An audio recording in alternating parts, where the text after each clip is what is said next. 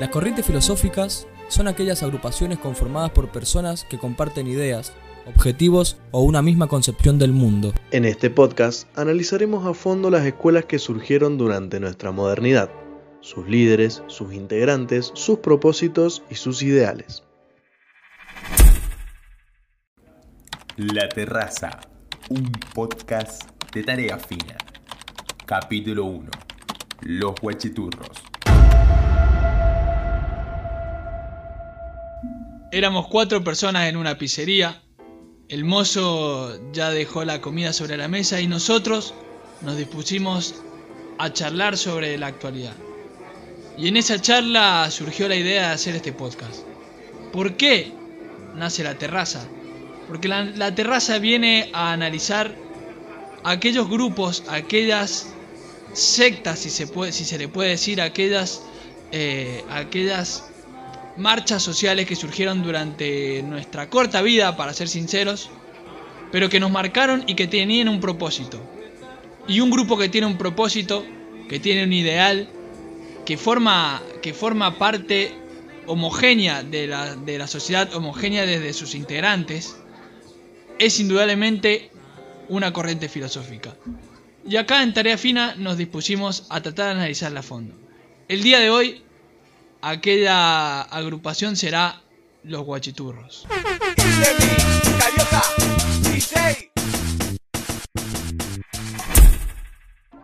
Me encuentro acá con Valentino Di Blasi, Juan González y nuestro amigo Jambo Lucas Yoldes, eh, con quien vamos a darle inicio al primer episodio de este podcast, analizando aquel grupo que surgió aproximadamente en épocas en, la que, en las cuales transitamos el colegio primario, por lo menos nosotros. Alguien quizás nos esté escuchando eh, y, en, su, en su experiencia habrá sido absolutamente toda desde el secundario en adelante, pero para nosotros fue el colegio primario y surgieron los guachiturros. ¿Qué eran los guachiturros? Es una buena pregunta para empezar, ¿no? Claro, todos hemos sido contemporáneos pero cada uno en su edad. O sea, nosotros, como vos decís, nos, nos flechó, digamos, en la primaria, siendo unos guises, pero capaz eh, a gente adulta, a gente muy chica. Pero lo que nos gusta analizar a nosotros como tarea fina, como individuos, es el, el detrás de todo ese fenómeno. También el fenómeno, por qué se da, pero qué es lo que ocurre después de eso con la gente, como el espectro total. Es lo que... Sí, yo creo que los fenómenos, como decían acá los pibes, es un fenómeno increíble. Los guachiturros, perdón, como fenómeno son un fenómeno increíble. Como fenómeno en sí, ¿no? Pero creo que lo más increíble, lo que más me impacta a mí es como, por ejemplo, le pegó a un Juancito, a un Bruno, a un Lucas o a un Valentino en la primaria. ¿Cómo era tratar de ser un guachiturro? Eh, cómo de repente eh, la gente que se vestía de esa forma, más eh, de barrio, si querés, era como de repente los que estaban en la onda y eras más respetado. Ni hablar si te tirabas unos pasos y lo hacías piola y bueno, todo eso es lo que más me, me fascina y lo vamos a tocar. Vaya, sí, lo vamos a tocar. La- lo primero para empezar sería cómo se era o cómo se es. Si algún día, o sea, alguien, un, un guachiturro hoy en día quedaría como un poco anacrónico quizás, quedaría claro. como atemporal, como, como es- sería como casi como vestirse de galera y bastón hoy en día. Eh, pero en esa época era el, el sumus, o sea, era si para, para insertarte, para llamar la atención tenías que ser. Y cómo se era era un, un paso importante. Había cier- ciertos requisitos a cumplir eh, estéticos, Ciertas reglas, códigos. Ciertas reglas, claro. Implícitos y no también. Era claro. como lo que se hablaba que tenías que ser y lo que no se hablaba, pero más o menos tenías que ir sabiendo si esto sí, si esto no. O sea, ya como que empezaba a influir en el, en el día a día. Quizás nosotros por eso, porque vino en la primaria, lo vimos como más, más de lleno. Sí, Pero como que empieza a Pero- tomar punto en todas las situaciones. también se hacía más complicado ser un burrete de primaria y querer aspirar a ser eh, un guachiturro, por ejemplo. Si antes te tocó en la primaria con los floggers, los floggers. Porque cuando somos pibitos es más difícil. eh, no- Bueno, por ejemplo, el piercing, no había chance. Claro. A mí mi vieja me sacaba escarpiendo si yo me quería hacer un, un piercing. Nuestra generación eh, o, o los pibes que rondamos entre 20 y 25 años, creo que es el primer movimiento cultural importante que nos pasa y que nos atraviesa en vestimenta, en, en forma de hablar, en forma de expresarnos, en forma de estos códigos que habían eh, en- entre los pibes, entre las pibas. Sí, absolutamente. Era. eh, también te abría puertas ser un guachiturro. Era. O, si, eh, si era lo más parecido posible, ya te abría puertas, ya sea. Nosotros porque éramos de primaria, pero también si querías eh, besarte tus pibas o tus pibes, te abría puertas. Había Sí. gente que accedía a vos o Sí, te, sí. te permitía acercarte porque te parecías a un guachiturro. Una valoración social. Exacto. Claro, a, a mí lo que me llamaba mucho la atención era cierto tema con la jer- jerarquización de guachiturros que había en la época. Porque habían uno de acuerdo. Claro, habían como niveles de guachiturro. Sí. Estaba el guachiturro, o incluso en los colegios estaba el que era el más guachiturro que el resto. ¿me entendés? Absolutamente. Que era en cierto punto representante de su colegio. Después estaban el más guachiturro de Mendoza, que andaba a saber quién habrá Sí. sido. Y por encima de todo estaban los 5 o 6 Los Y- mejores imitadores claro. de los guachiturros. y los guachiturros Y- oficiales, que eran como el, el- el punto a imitar. Se Exacto. politizó al toque. Claro, se pero jerarquizó y Sí, se, sí, sí. y Pero- para hacer un movimiento social eh, hay jerarquizaciones hasta naturales. Absolutamente. Co- contexto temporal, esto pasó hace 11 años, en el 2011. 11 años ya. eh, aparecen los guachiturros. Y más que nada el énfasis en, en- en lo que queremos poner es que eh, llegaron a hacer a hacerse regalos de fiesta de 15, un grupo de amigos. El regalo era bailarle a la cumpleañera un tema de los guachiturros. Exacto. Increíble. Sí. Como una ofrenda. Claro, es como pongo todo mi Medio- talento y mis energías y lo mejor que me sale para hacerte esta obra magna Claro. y que ese representa todo lo que yo te quiero. Sí, sí. Oye, cual pavo real. Claro, es todo medio- eso- eso, iba a decir, es medio tribal. eso. Es bastante tribal y todo eso soste- sobre, pesaba sobre los hombros de los guachiturros. Aparte, aparte mirá el, tío, el, el peso en ese tiempo que es todo lo que importa hoy. Claro, es- esto es todo lo que importa hoy. En el Es como, como medio ofrendoso, es un, es un comportamiento animal eh, el de ofrendar, digamos. Y en este caso ofrendaba una danza, como, lo- como, lo- como los pájaros cuando intentan aparear a través de la danza. De los cavernícolas. que Claro, esto- total- danzaron, después. Claro, de- Claro, de- claro. Es totalmente primitivo. Sí, sí, sí. Este, O- como una serenata. Claro. Como, o sea,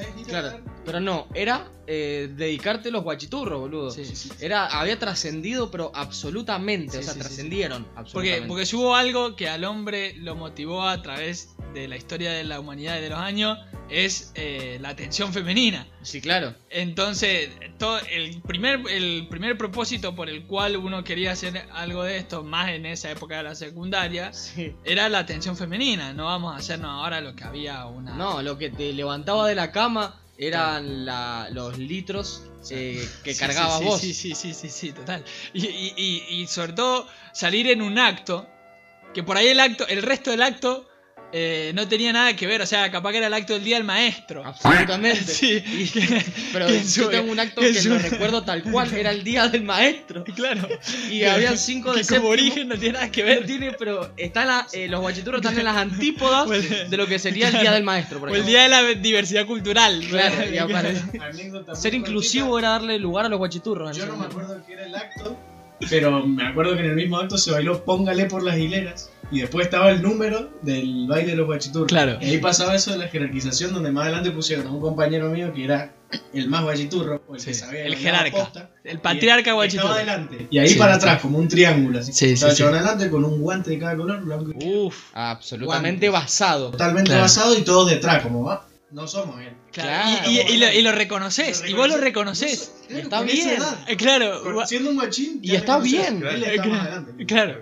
Él, y él ya tiene guantes. Claro, No claro. No cualquiera tiene el acceso a los guantes, es Claro, porque te claro. lo tomaste más en serio que yo. Sí, sí, sí. Claro, entonces la- esa jerarquización, esa, re- esa jerarquización eh, te- eh, son lo- los que ponen al uno arriba son los dos, los tres, los cuatro. Mm. O sea, lo Que venga, que venga High School Musical y sus estadounidenses con No tienen el chance. básquet. No, que No dame al guachiturro más guachiturro, papá, Sí. eso es argentino. Ojo, Sí, muy sí, bueno no el ejemplo de High School Musical, porque era como salir al recreo y, y ver chabones bailando. Abs- sí, claro. Un Sí, sí, musical sí. constante. ¿Y por qué no arriba de la mesa Gran- también? gran. Y, y además eh, es algo que, que nosotros no, no tenemos, eh, no, digamos, no tenemos miedo de decirlo porque quizás, al menos yo nunca, nunca estuve, nunca estuve en el part- como partícipe en el afán de los guachiturros, en el circuito de los guachiturros. Bien. Nunca intenté ser uno. Quizás fue el, el primer gran error de mi vida, no lo sé. El- yo creo que sí. Claro. Un poco eh, por las masas siempre. Sí, sí, sí, sí, total. Pero bueno, esa era mi época de rebeldía eh, musical y...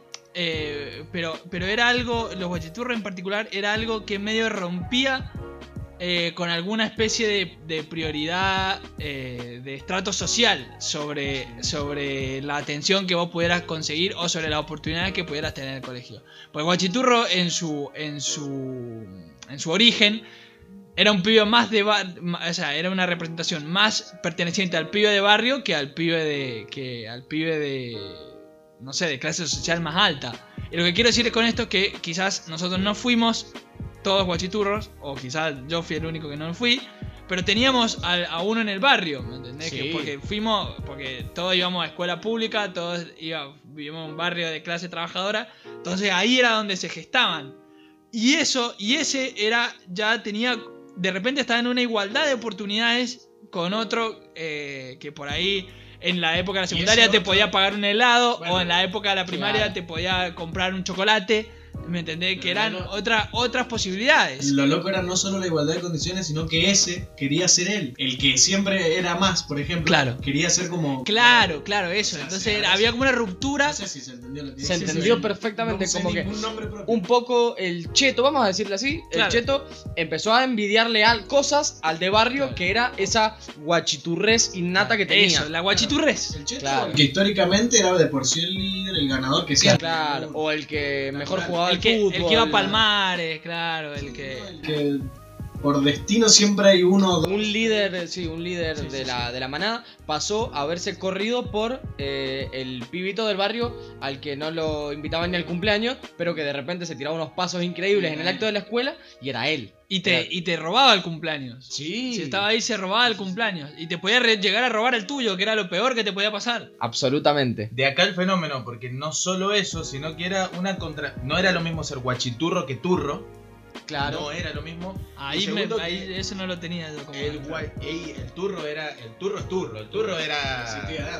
Bien de calle. Eh, el guachiturro era, era ese especímen hombre Sí. bien. eh, ¿Cómo se llama cuando vos te arreglas las cejas? estás- Y más Met- metrosexual. metrosexual. Era una cosa metrosexual que se empezaba a imponer Sí. de salir todo bien afeitado, la ceja finita, bien Prolijidad. la- También la- un toque tribu. atemporal, tampoco es que fue hace mucho. Pero. Pero rompía un poco también en, en ese sentido. Sí, claro, porque-.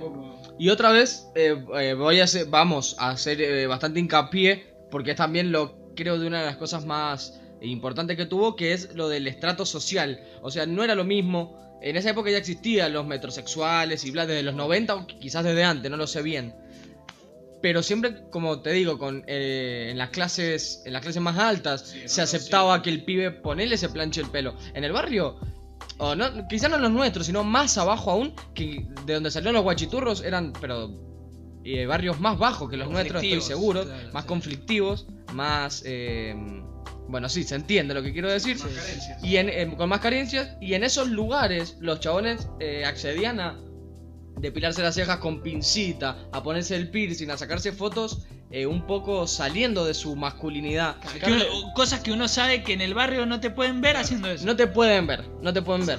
Y lo, un cartel, mandaban saludos por carteles de las Claro, hojas. como. Sí, con preservativos en la boca, ¿se acuerdan de esas cosas? porque ya de- sí, eso ya era un grado así muy profundo. Sí. ¿no? Claro, pero era la Pero representación. existía, existía. Pero Claro. ya, ya, yo de por sí, ya en mi casa, eh, mi viejo siempre fue muy de, de reservarse, o sea, de, de tratar de, de joderte con los colores que usabas en la ropa. Y, y- y ya, si vos ibas con las cejas depiladas, eh, no sé, te... No, claro, era Roberto Piazza. no, no volvía, claro, para Claro. mi viejo eras eh, la turca. Sí, exactamente. Eh, en- Sí, sí, sí. Entonces, entonces quizás haber tenido un hijo así, un, hijo guachiturro, Sí. lo hubiese eh, eh, hecho enfrentarse a algo totalmente nuevo. Y Porque mi, viejo te jodía con una remera celeste. Imagínate si te depilaban las cejas. Claro, y- los no volvías. estaban eh, No volvías. expuestos a eso y lo sabían. Eh, pero, lo- lo- pero se la bancaban así. Creo que fue eh, un marketing de ellos. Porque obvio El traer el glamour a donde no hay glamour. Claro, el, La que- costa.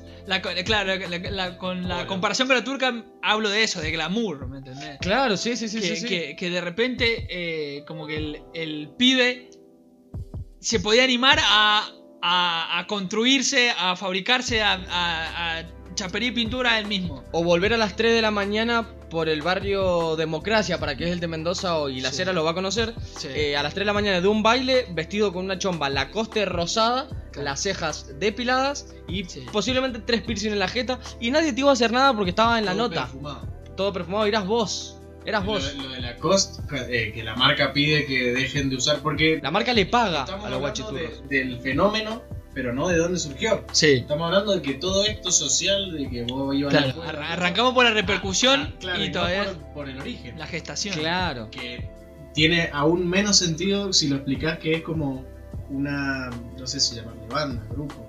Y sí, Boy band. próceres. Claro, también con un poco de mezcla de, de eso de boy band. ¿viste? Sí, sí. Formato boy band como, Bueno. no- como, como si fuese eh, los Backstreet Boys. Claro, la One Direction. Sí, que hay- también hay en el, en el a Pitusa y Claro. Manaus, ¿no? Pregunta, ¿los One Direction tienen esa explosión social en su momento? No creo que tan fuerte. Y- Pero, bueno, pero sí. hay, hay una cosa distinta. en todo el mundo. Hay una, pero hay una cosa distinta. Ahí de- eh, eh, está bueno ese punto. Uno saliendo desde, esta, desde Estados Unidos, desde Inglaterra, desde, bueno, Estados Unidos, Inglaterra, incluso desde Asia, que ahora las boy bands son asiáticas. eh, tiene, tiene una. eh, está como en el lugar indicado para la repercusión. Exacto. O sea, ahí, si- o sea, lo que, lo que para Argentina ser, eh, por ejemplo, babasónico, que, que te conozcan en todo el país, en Estados Unidos el equivalente va a ser que te conozcan en todo el mundo. Claro. Entonces, de por sí, había como, a lo, la- a lo largo del formato boy band, había como tanta cultura inglés, tanta cultura anglosajona, es decir, NSYNC, eh, Backstreet Boys, incluso One Direction, que eran todos de, de habla inglesa, que también quizás los guachiturros nacieron como una necesidad de, de traducirlo, Traerlo ¿me acá. entendés? Claro, tra- traerlo O sea, acá, eh, doblarlo eh, y, y ver que nosotros, por lo menos que entendás, que entendás las letras, porque a los 12 años capaz tenés un, un inglés muy escueto, hay, por ahí hay gente que a los 30 tiene inglés muy escueto, imagínate a los 12, eh, no entendés un huevo, te, medio que te subía al colectivo porque es lo que hay, pero ahí ya lo entendés más, ya entendés de qué hablan, ya eh, lo, lo- lo ves como a tu costado, ¿me entendés? Lo ves en tu cuadra, en tu barrio, entonces es una traducción en el sentido literal de las letras hablando español y una traducción también de adaptarlo culturalmente a la Argentina. Claro, porque es todo lo contrario eh, musicalmente a lo que hacían las boy band, más allá del formato Claro. y de que representan Sí. una vestimenta y una revolución cultural si se quiere. Eh, musicalmente esto era eh, una cumbia, pero más acelerada, eh, Eh, con un poco de murga. reggaetón metido ahí. Murga, unos silbatos de murga Sí, sí, sí, en sí, sí. el medio. Claro, entonces... de, la coreografía es como. Que también, parte que, que también es muy de boy band, porque las boy band también Eso, bailaban. Eso, que por ahí el número de, de participantes son 5 y el DJ. Sí. Como. Lo más famoso que lo hizo los guachiturros fue el baile, Claro. sin lugar a dudas, me parece. Y sí, y esa, mm, esa repercusión, si bien se da en el país, pero es como esa locura de, qué sé yo, cuatro meses de ir a Susana, de llenar Claro. una Parks, de... Es lo que pasa en esa boy band que hablamos de One Direction, de BTS, que es como la locura momentánea. Sí. Sí. Y lo hicieron también. O Sí. sea, con, como vos decís, con una música completamente distinta a ese formato de, de banda. Salieron del país, Claro. no era ya solamente algo regional. Eh, estaban en Chile, si no me equivoco. Europa, Se fueron a Europa después, en Estados Unidos también. O esos fueron los notalocos, quizá ahí me estoy confundiendo. Bueno, pero nacen del fenómeno. De que ya vamos a hablar de todo lo que nace después. Eh, Claro. Pero El el post eh, ¿Quién da, quién pone la semilla y quién... Sí, sí, eh, claro. Los integrantes, yo recuerdo a Leito. No sé si alguno de ustedes recuerda. eh, DJ Memo era el otro. Estaba Sí. su presentación muy famosa, que se iban presentando a uno. Claro. Yo soy Leito, Coqui, no, Co- dicen dos Coqui. datos y... y- pago. datos tipo la Tipo clave CB. fiscal. Tengo Claro. años y... Sí, categoría de. Que de monotributo. C. Sí, sí. Sí. Sí. Y bueno, era Leito, Coqui, DJ Memo. Eh, había otro más. Gonzalito. Gonzalito. Gonzalito. Esta noche los cumbieros, levante los brazos, los guachiturros. Mi nombre es Matías, me dice el macaquito y soy el cantante de los Guachiturros. Soy Gonzalo, me dicen Gonzalito, tengo 20 años, soy bailarín y coreógrafo de los guachiturros. Soy Leonel, me dicen Leito, tengo 16 años y soy bailarín de los guachiturros. Hola, soy Luca, me dicen Cacá, tengo 16 años y soy bailarín y coreógrafo de los Guachiturros. Me llamo Brian, me dicen Coqui, tengo 16 años y bailo para los Guachiturros. Me llamo Emanuel, me dicen Memo, tengo 21 años y soy el DJ de los Guachiturros. Estoy terminando la escuela y antes de ser guachiturro andaba en bici y era skater. Hace dos años terminé el colegio y aparte de bailar con los guachiturros, hago mensajería con mi moto. Antes de ser el DJ de los guachiturros, era el DJ de la Kiki Night, famosa fiesta del oeste. Aparte de bailar, estudio y ayudo a mi papá en el negocio. Estoy terminando el colegio y en mi tiempo libre me gusta tocar la batería. Aparte de cantar en los guachiturros, juego al fútbol en el Club Cañuelas. Tabaco, muévelo, si tiene novio, déjelo, déjelo. Nosotros le pusimos guachiturros al grupo porque es lo que somos, guachines bien turros. No somos ni flower, ni cheto, ni cumbieros. Somos un grupo de amigos de barrio San José de Morón que decidimos armar un grupo basado en coreografías y música pasada por un DJ. Con Kaká somos los que inventamos los pasitos de la coreografía. Bailamos juntos de chicos por eso que nos salen fácil los pasos. Leito era el que bailaba muy nazi. O sea, bailaba muy bien.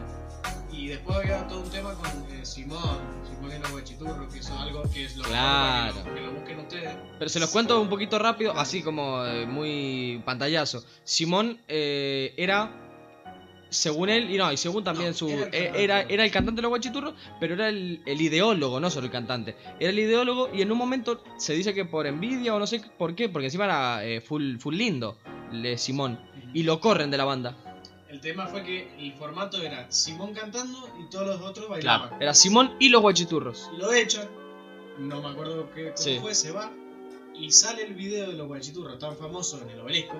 Sí. eh, Tirate un paso. Sí, que sí, sí. todo. Que sale, yo me acuerdo del, del, del fragmento que salen como saltando de una escalera. Claro, sí, Exacto. Y los- y eso se me quedó- pausan. claro, eso Y me quedó marcado. Fabuloso. A fuego. claro, gigante. Claro, Increíble, ese video es icónico. claro. Bueno, eso es lo Cultura na- lo cultura general. Que hacen sin Simón, lo echan, Claro. sacan, sacan eso Y se y pegan, se pegan mal, a lo que hoy sería estar pegado. Pero él, él quedó como ahí, como Walter White cuando Exacto. hicieron la Y viene y hace su bandita. y él no. Y aún así Claro, hace su bandita. Materia gris. Hace su bandita que se llama Simón y los Guachiturros, pero Guachiturros con G. Claro. Porque estaba patentado Guachiturros con Ah, W. y no, Y bueno, no, nada, nada. La quedó. Se Claro, quedó en el camino. algún programa y Simón, el creador de la Guachiturra. y Claro, iba ahí como el Como lado el B tipo- de los como- claro, como tipo cuando aparece la hija de Sandro. eh, Exacto. A decir, a, Porque a- se lo lleva primero, a testificar, pero- claro, a testificar que era hija de Sandro. De que, Exacto.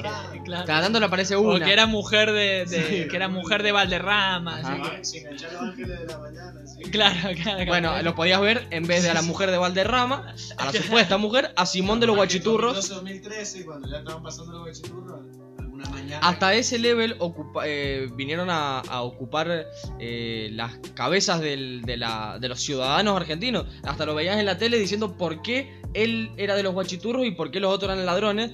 Y lo, eso lo veía mi tía Esther y era como, ¿a quién estoy viendo y por qué? Claro. De repente estaban sentados Porque con el centro del debate es. eh, y no es Silvia Zuller con Soldán. Claro. ¿Por qué Simón? Bueno, hasta ese level Sí. se metieron hasta en la tele y en la casa de las personas. Sí, sí, sí, La sí. gente, malo bien, era como, che, ¿y esta gente rara quién es? Mi, mi papá los aborrecía, obviamente, de verlos, Mamá porque era un padre, Sí. pero no podía evitar eh, o escucharlos o preguntar de qué se trataba eso. Yo- me quedó algo grabado que en el verano, o sea, hay un momento que explotan y después llega el verano, el siguiente que explotan.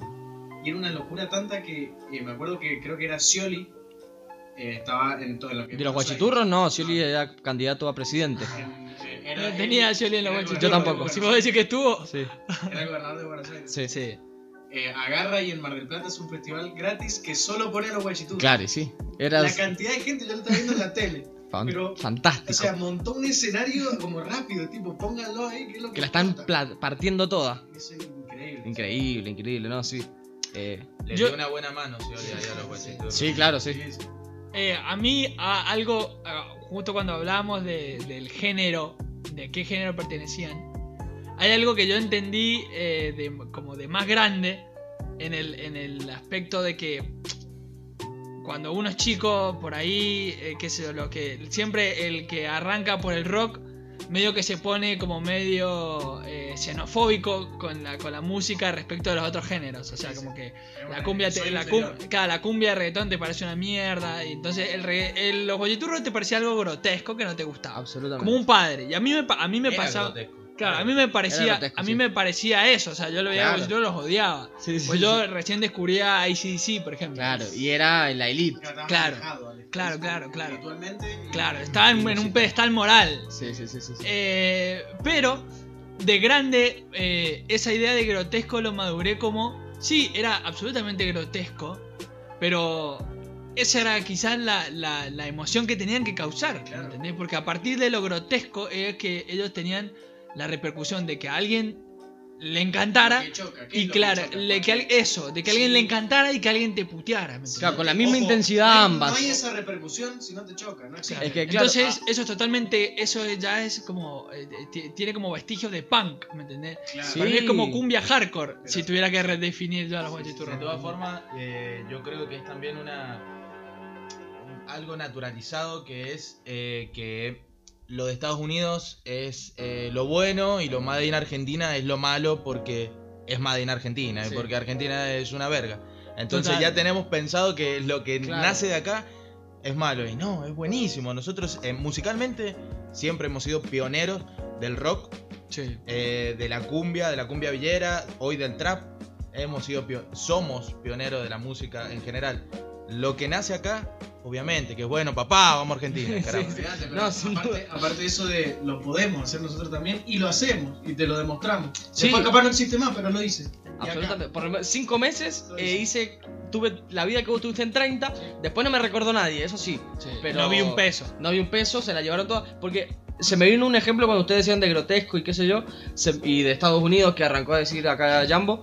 De, por ejemplo, me acuerdo cuando eh, por primera vez conozco a Lil Wayne. Que él también se estaba haciendo, ya era muy famoso obviamente, pero se estaba haciendo globalmente muy conocido. Como para que un pibe de 15 en su compu lo conozca así de, de toque.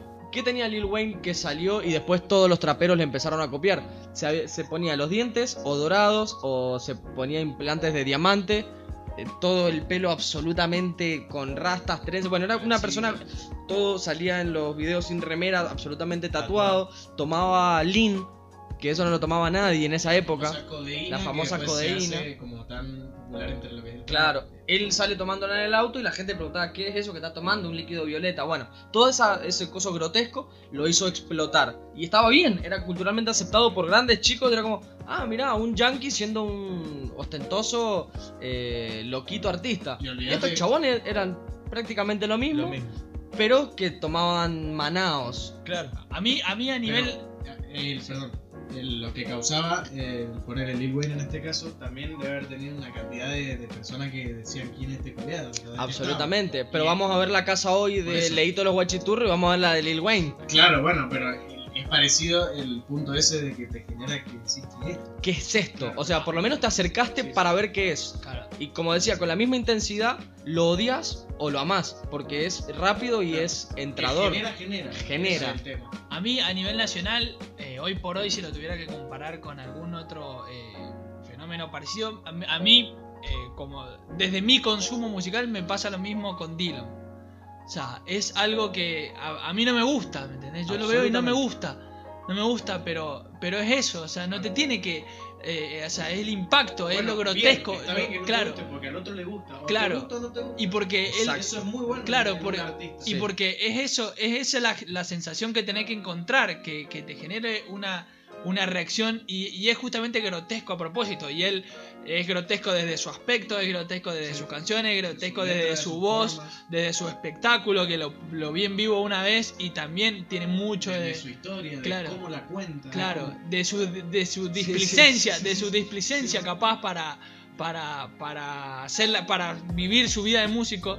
Eh, es algo que, me, que lo encuentro muy parecido en ese en ese eh, en esa búsqueda de generar en el espectador un, un, eh, un efecto artístico que no necesariamente tiene, ser, que tiene que ser el armonioso Bueno, claro mejor. como, como si fuese escuchar la, la sinfonía de Vivaldi, eh, sino eh, justamente eso, encontrar una reacción en el espectador. Es que lo que, lo que está yendo a ser, eh, lo que, perdón, lo que busca ser 100% aceptado, Sí. no, como que no tiene ni pie Es otro cabeza. camino, es otro camino. Exacto, es más, más Claro, progresivo, no. es, Sí. eh, sí, sí, es otro camino seguro absoluto. que si en esta pieza que estamos nosotros cuatro y algún otro, que otro espe- espectro más, le preguntas si le gusta Dylan, te va a decir que sí o que no. Sí. O, o No, los guachiturros claro, en ese momento claro. igual. Porque, Claro. porque me eso, parece no que me gusta, Eso. Sí me gusta, me encanta. Porque Sí. o le compras el paquete entero o si no se lo compras creo que no tenés cosas por salvarle. Claro. Claro. No es como, che, no, mira, el baile no me gusta, pero como la clava no. Es decir, Claro. para mí o te gusta todo No, porque todo está hecho igual, de te parezca mal o bien, está hecho igual. Entonces, así de grotesco enteramente, o lo compro todo o ni lo compro. Mucha personalidad. Mucha personalidad. Claro. Y, en el, y el propósito, el propósito de, de- que tenía el, quizá el proyecto en sí, era eh, no, no, no era muy distante del propósito que uno tenía al- en, el arte de reproducirlo. O sea, a, la- edad de, la, de, de adolescente o de niño, de puber pasando adolescente o de niño pasando puber, uno no tiene muchos objetivos en la vida eh, o mucho altruismo en el sentido de decir, bueno, yo quiero escuchar a, John Lennon porque creo en la paz mundial o- o eso, no, no tiene muy- un mensaje muy eh, parecido al de John Lennon en el sentido de la unión global. Veo que sus objetivos son totalmente individuales y, y bastante banales. Es Es decir, medio ir su- eh, sobreviviendo ahí a los, a los Claro, pero como que lo que te calienta mucho, no, no pasa, no, no va mucho lejos de, no va muy lejos, quiero decir, de que, si- que las pibas te den bola y, Sí, claro. y- y eso, o sea, es lo que te preocupa. Y los guachiturros era un espectáculo pensado para eso. Era un atajo inclusive Claro, también. era un atajo. Entonces, cuando nosotros hablamos desde una corriente filosófica, queremos decirle que tenía, eh, queremos eh, ponerlo desde este lado de que tenía un propósito. Ahora, el propósito no era, eh, era totalmente individu- individual, y sí lo era, Sí. porque uno en esa época de su vida es individual. ¿Me entendés? O sea, no, no te, no te vas a poner a pensar eh, los armamentos políticos para reconstruir la, la industria de Argentina. Exactamente. En cómo va encarando tu O día a en- día y qué te Claro, te, importa un carajo. te importa un No- no le- carajo, No, le puedes prestar atención a un acto que dura Claro. 20 minutos, le va a, te va a poner a leer. Claro, y tampoco pensar eso que estoy diciendo Claro. yo de qué me pasa a mí, que nada, no pasa Nada. nada. Porque, nada. exacto, porque incluso los guachiturros creo que tienen la, la esencia exacta de lo que es eh, la preadolescencia y adolescencia, que es corto y es como una supernova, brilla mucho y muere rápido. Y es lo mismo, Claro, sí. es lo mismo que pensás, actuás, era lo mismo que eran los guachiturros. Y así lo vemos hoy, desaparecidos. Pero aún hoy seguimos hablando, como recordando viejas anécdotas de nuestra preadolescencia. Y era un atajo y era fabuloso para esa edad. Por eso después de los, ¿qué? 17 ya no lo escuchabas. No, Ya No, era como, no bueno, ya está. Sí, ya estaba. Eso. O sea, que era, era como el paso al- a la apertura, en tu apertura hacia, la li- hacia el líbido.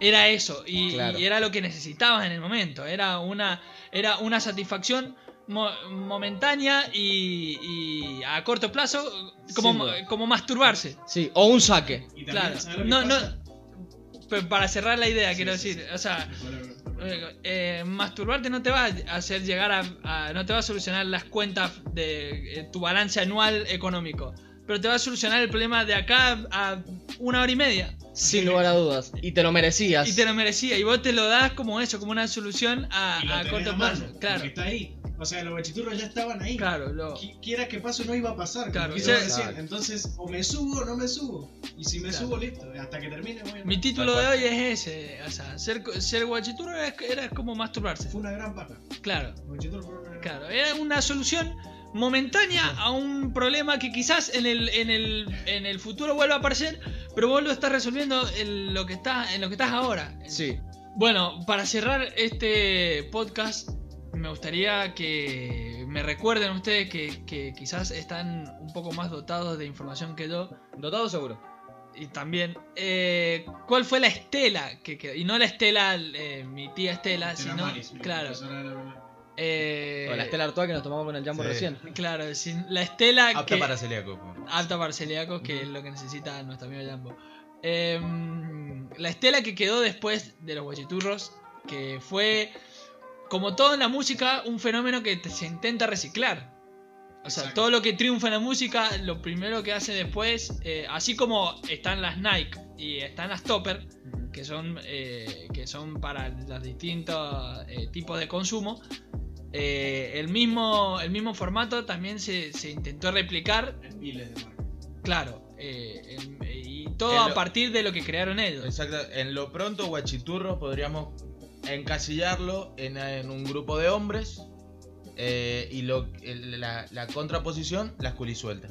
Claro. Sale como un grupo de lo mismo, pero. Y surgen muy rápido, o sea, están los guachiturros surgen y rápidamente surgen las sueltas y se pegan al mismo level porque representaban a la piba del barrio. Exactamente. En vez de, sí, de La claro, La la, turra, exactamente. Pero, eh, qué loco esto de que aparecen ellos dando como su irrupción, así como eh, trascendental. Aparecen Sí. ellos y aparece todas culisueltas, rompe discotecas. Sí, los notalocos. Los notalocos. Bueno, los, los notalocos fue como la Pepsi con la coca, casi Claro, que se que le los casi que se le montan los hombros. Lo que tienen los notalocos es que son los únicos que lograron mantenerse en el tiempo. Exacto, Ni sí. los guachiturros. Ni los guachiturros, pero perdón. porque Porque existen. pero porque hoy tam- lo escucha claro. la gente. Pero porque también eh, alguien le tuvo que, que abrir ese camino. Absolutamente, eso es totalmente real. Que los guachiturros también tienen que tomar. El primero tiene que tomar ese lugar de mártir, ¿me entendés? Claro. Y quizás comerse todas las puteadas para que después el resto pueda hacer lo que se Y todas las metidas de mano en el El bolsillo. también. guachiturro vivió eh, desde que se pegó hasta que lo empezaron a soltar la mano muy poco tiempo. Claro. O sea, todas.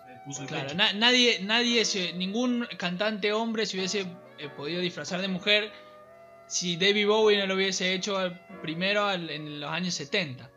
De la misma forma que ninguno de estos grupos de cumbia Nadie hubiese salido con la ceja depilada al barrio si, Si no- de los guachiturros no lo hubiese y no hecho. se hubiesen comido las puteadas, las críticas, la- las bardeadas, las cargadas. eh, Sí. y, y no le hubiesen Ni- tenido que poner todo el pecho a esa situación. Ni hoy los nota locos podrían ir hoy a un boliche y llenarlo y que sea una locura. Que también hay mucho mérito en ellos porque lo supieron mantener, pero si no se fuera por los guachiturros. Sin no lugar a dudas. Y también estoy pero casi seguro de lo que voy a decir. Andás a ver si, existi- si existiría un elegante, un Nova, un Caleb Di Masi, Totalmente, que era poner el foco en lo tumbero, en lo que la gente, en lo que la masa, la mayoría, eh, aborrecía, aún siendo del mismo barrio. Era como que hace mi vecino el negro de mierda cantando. ¿Quién se cree que es? Claro, es, Quizás hoy por hoy Elegante cumple ese, un poco ese rol de los guachiturros de aparezco yo y aparecen todos atrás. Sí. algo, sí, sí. algo que quizás eh, años anteriores se había dado con la cumbia villera, que era un poco, claro. claro, como un En los poco... 2000.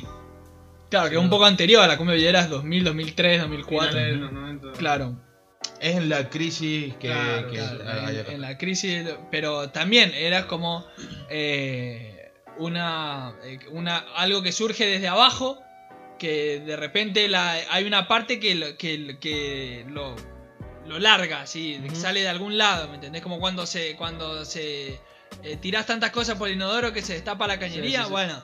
Así, hiciste tanto, eh, creaste, se crearon tantos barrios eh, de gente que no, no, que se pelea con la policía, que no cumplía, eh, que no satisfacía sus necesidades básicas, que de repente empiezan a hacer música también, igual que los que van a un estudio, y, y lo, em- lo empiezan a hacer a otro nivel, eh, y de repente empiezan a tener repercusión. Sí. Entonces, eh, en, ese, en ese aspecto, digamos que la cumbia villera le abrió, pero después los guachiturros era un formato totalmente distinto. Claro. Por, por ahí eh, la, la diferencia está en que la cumbia villera la escuchaban, eh, lo voy a encasillar en los villeros, justamente. Después, eh, los guachiturros son una rama de la cumbia, pero una cumbia que escuchaban los turros Sí. y los chetos. Sí, Eh, sí. esa brecha El- el- el- social. la cumbia villera de. Igual en, defen- Gratis, en defensa de la cumbia villera también en un momento trasciende también.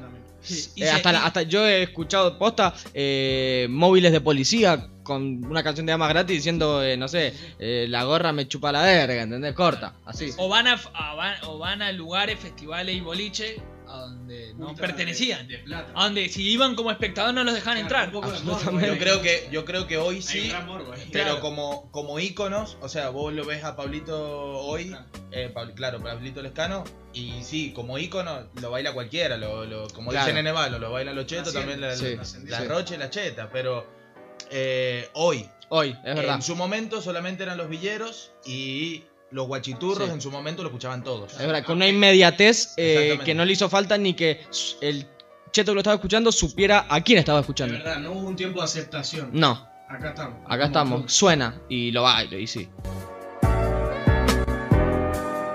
Los huechiturros se crearon en 2011. El 11 de junio fueron a Pasión de Sábado, programa que se emitía desde 1989.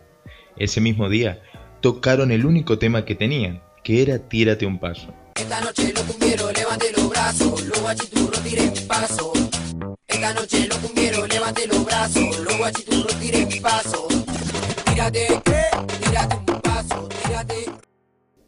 Después de presentarse en el programa, tuvieron esa misma noche cuatro toques en cuatro boliches diferentes. Todos tocando el único tema que tenían, que era Tírate un paso. Fueron furor por su forma de bailar, por la vestimenta y el sonido de sus canciones, que se integraba con un bajo de cumbia y un silbato murguero.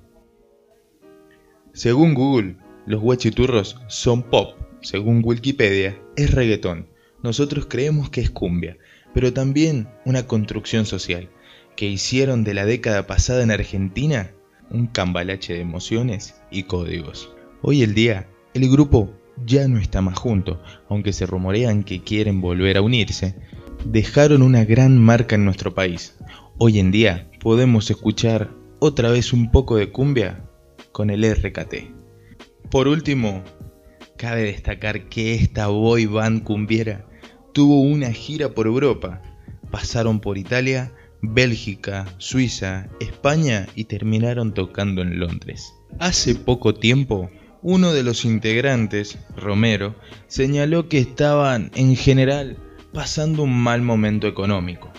Desde Tarea Fina, les deseamos a quienes fueron los precursores de la turriada argentina lo mejor en lo que viene. Esto fue La Terraza, un podcast de tarea fina.